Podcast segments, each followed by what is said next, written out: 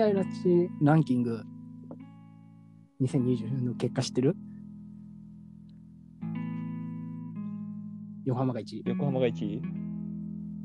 ああ、見た見た。うん。5位目黒、4位大大宮、3位吉祥寺、2位恵比寿、1位。なんか、横浜、恵比寿。2位どこ？うん。納得できる？昨日見たわ。なんか全然共感できないんだけど。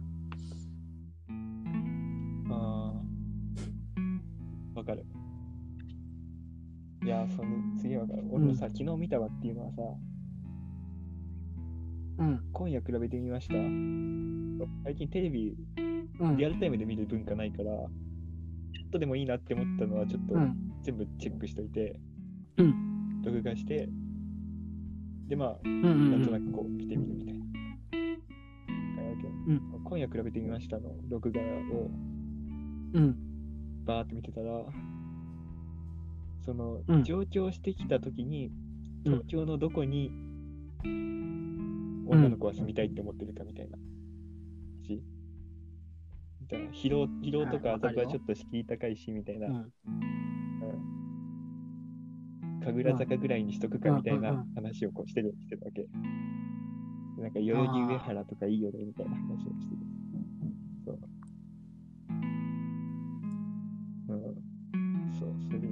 で見たけど、あれ何の話し住みたうとしてたか忘れちゃった。うん。うん住みたい街ね。いや、本当に俺、もうわかんない。ん他のとこ住んだことないからわかんないけど、もう俺にとってあマジ地元や半端ねえな。いや、もう、なんだろう。やっぱ増式、う増式素晴らしくてさ。物価、うん物価が安いし。で、やっぱなんか、あの、横浜うん。にさ、うん。浪人中通ってたじゃん。うん。で、俺すげえ覚えてるのが、この、まあ、あんまりこう授業も出てなかった、出てなかったから印象残ってるかもしれないけど、うん。あの英語の授業で先生が、あの、ライブラリーには絶対に座がつくっていう話をしてて、うんうん。で、これはなぜかっていうと、うん。普通自治体って、ライブラリーって1個しかないよねっていう話をし始めたの。え、そうなのかなって思って、まあ、で、調べたら横、うん確かに横浜にはうん。図書館が少ないら。しいっていう。で、うん。俺もうその瞬間に手を挙げて、僕、大田区に住んでるんですけど、大田区には図書館が20うん個あるんですけど、あびっくりした言ったのかと思った随分とあれな。そうやっぱり大田区は。図書館が多いっていうのが、とても好きな。あやっぱ、うん、そうね。他なんかある？お、蒲田熱烈ポイント。うん。蒲田。まずい店がない。い。うん。うん。安い店も高い店もあるけど、全部美味しいっていう。何でも食えるしね。今ちょっと調べてみて、住みたい街ランキング100位、関東100位までうん。見てら見たけどうん、蒲田で検索した結果ゼロです。ってことは100位までに入ってない。あれ見てみ、住みたくない街ランキング？マジなんでだろう絶対入ってるから。ない。あ、本当だ。蒲田。えー第一いや、なんか第1位だ。2019第1位だ。アジア系の外国人が多い。電車遅延が発生するので利用しづらい。街がごちゃごちゃしていて汚い。区の防犯情報メールでも蒲田とその周辺は一番警告が多い。うんうん。ロイヤル蒲田ボーイズと呼ばれる不良グループの存在を懸念している。あ、今同じの見てるな、多分。うん。ロイヤル蒲田ボーイズ。何ですか、それは。うん。俺さ、このさ、1個目のさ、アジア系の外国人が多いって書いてあるじゃん。こういう人が住みやすい街ってうん本当に住みたい住みやすい街だと思うんだ、俺。ちょっとこう、気取ってるというかね。そうそうそう。なんか、やっぱりこういう人が住みにくい街って、うんうんうん。あし、多分こう田舎から出てきた人は、そういう街は住みにくいと思う。アジア系の外国人とかが住みにくい街って。多様性の街。やっぱこういうのその割に上位に、鎌例えば、19位赤羽、あ、違う、17位赤羽。とか、あ、住みたい街北千住とかね、22うん位北千住、あー。25位柏。北千住ああ、柏。柏マジで、柏住みたくないな。一回、あの、日立大行った時に、え駅降りてすぐに、なんか、あの、突っ張り系のヤンキーが、コンビニから出てきて、で、なんか、あの、唐揚げ棒みたいなの食って、その唐揚げ棒を投げて、こう捨ててて、うん。わかる道に。で、跳ねててちょっと危ないわけ。ん尖ってるから。本当にやばい街に来ちゃったなと思ったもん。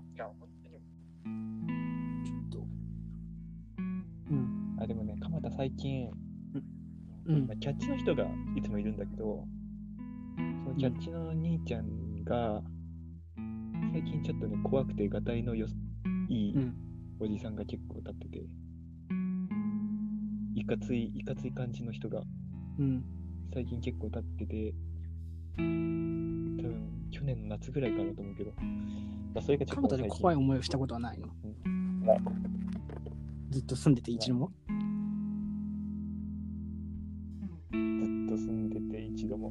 でも例えば、こう、うん。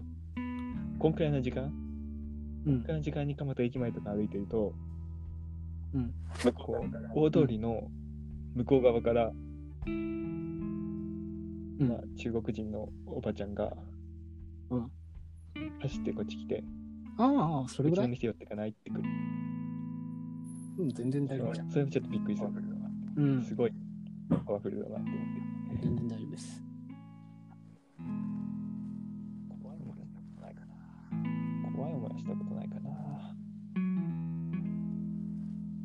じゃあ、蒲田以外考えられない。蒲田以外どこにも住みたい街なしうん。住みたい街？うーん。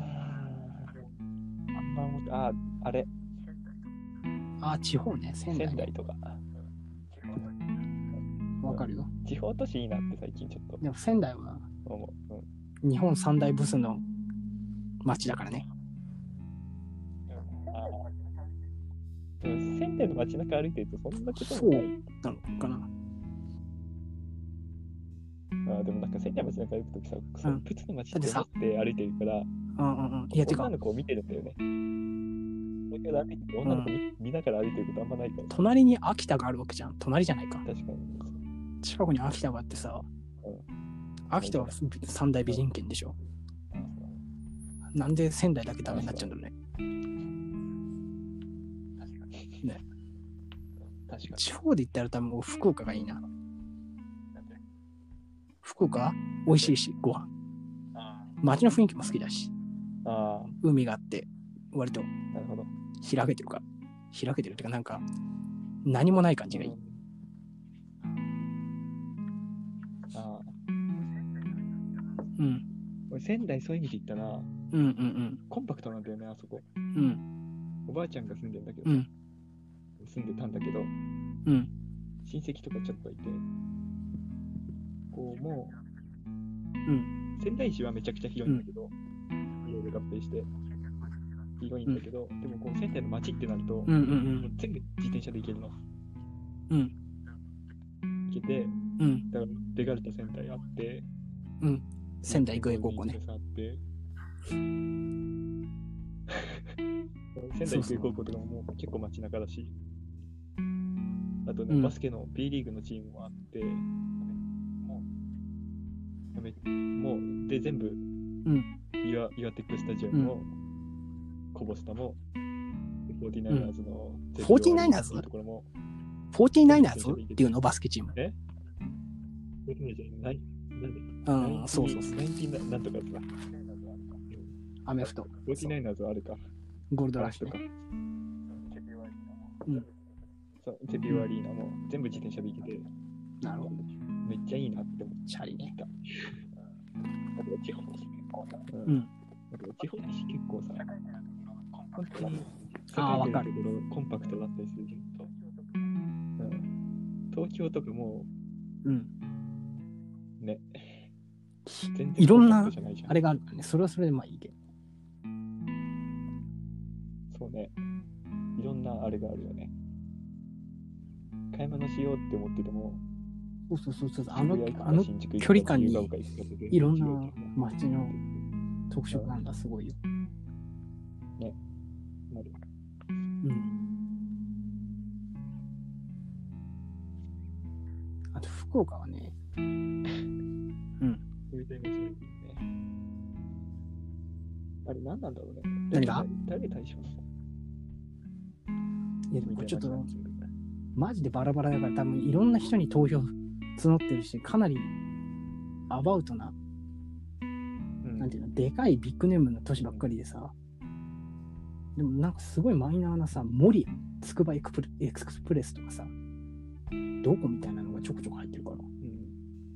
本当になんかピンボケしまくってるっていうか、や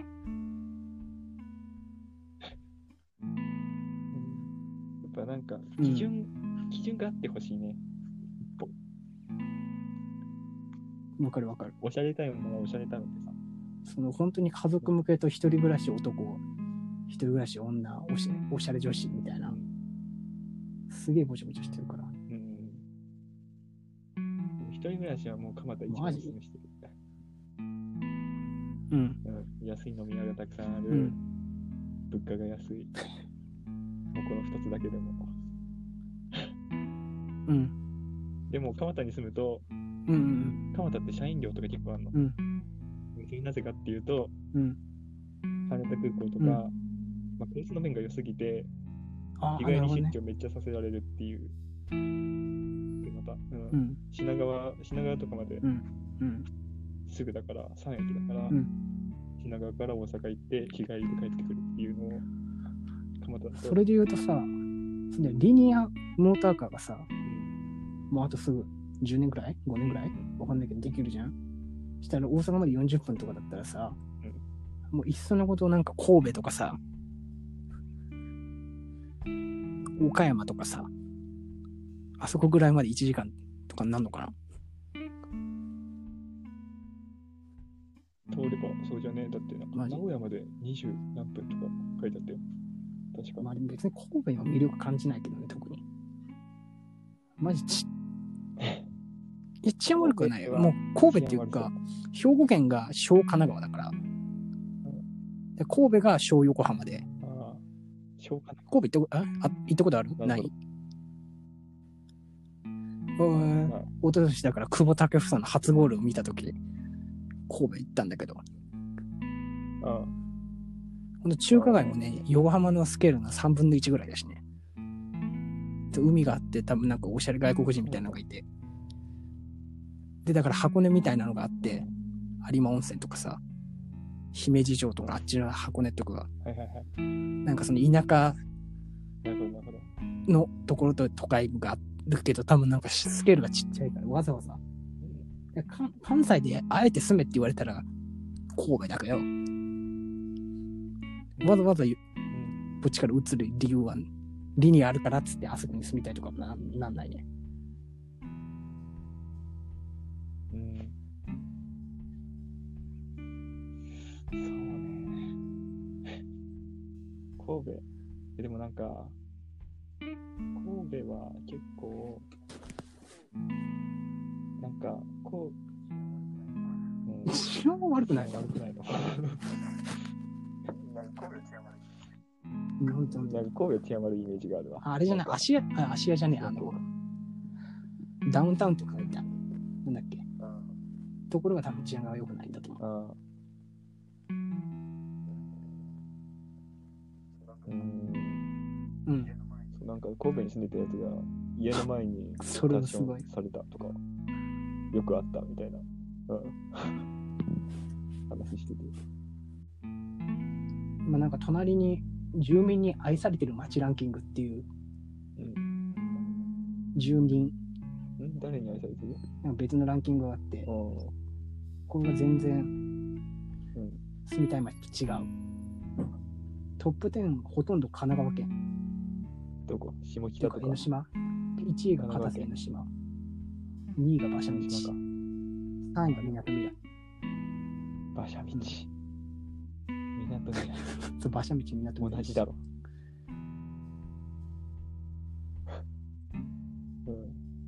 馬車道の人って馬車道に住んでるっていうの。桜木町かじゃないからどっちかっていうと。館内、館内、まあそっか。あそこ住むとこあんのかね？ああ、住むとこ確かに。?8、9、10位がね、も確かにねう。違うわ。鵠沼とか鵠沼海岸とかね。だからもう江ノ島の方のさ、リタイアライフを楽しんでる人がさ、それは住民を愛するわな。あっちの方はいはいそうそうそうそうそうそそう交通の便とか全く気にしないでさそうそうそうそうそう。その街の雰囲気だけ。うん。うん。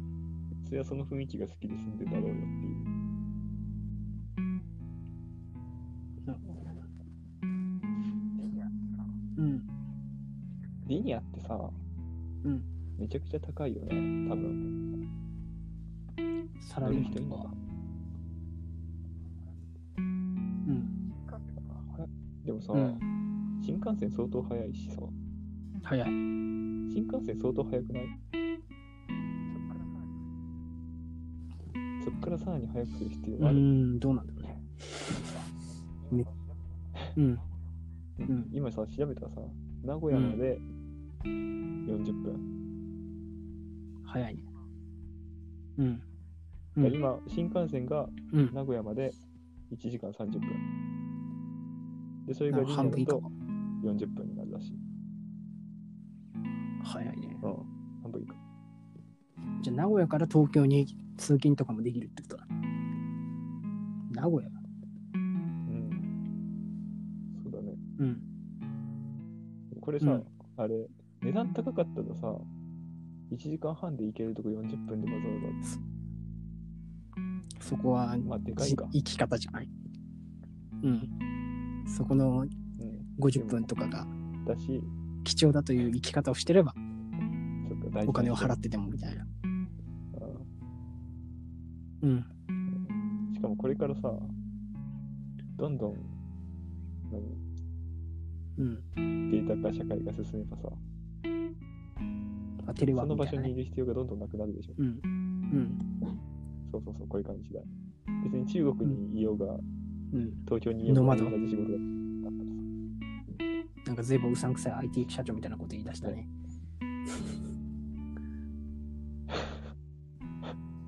確かに確かにいるのかなって今ちょっと思った。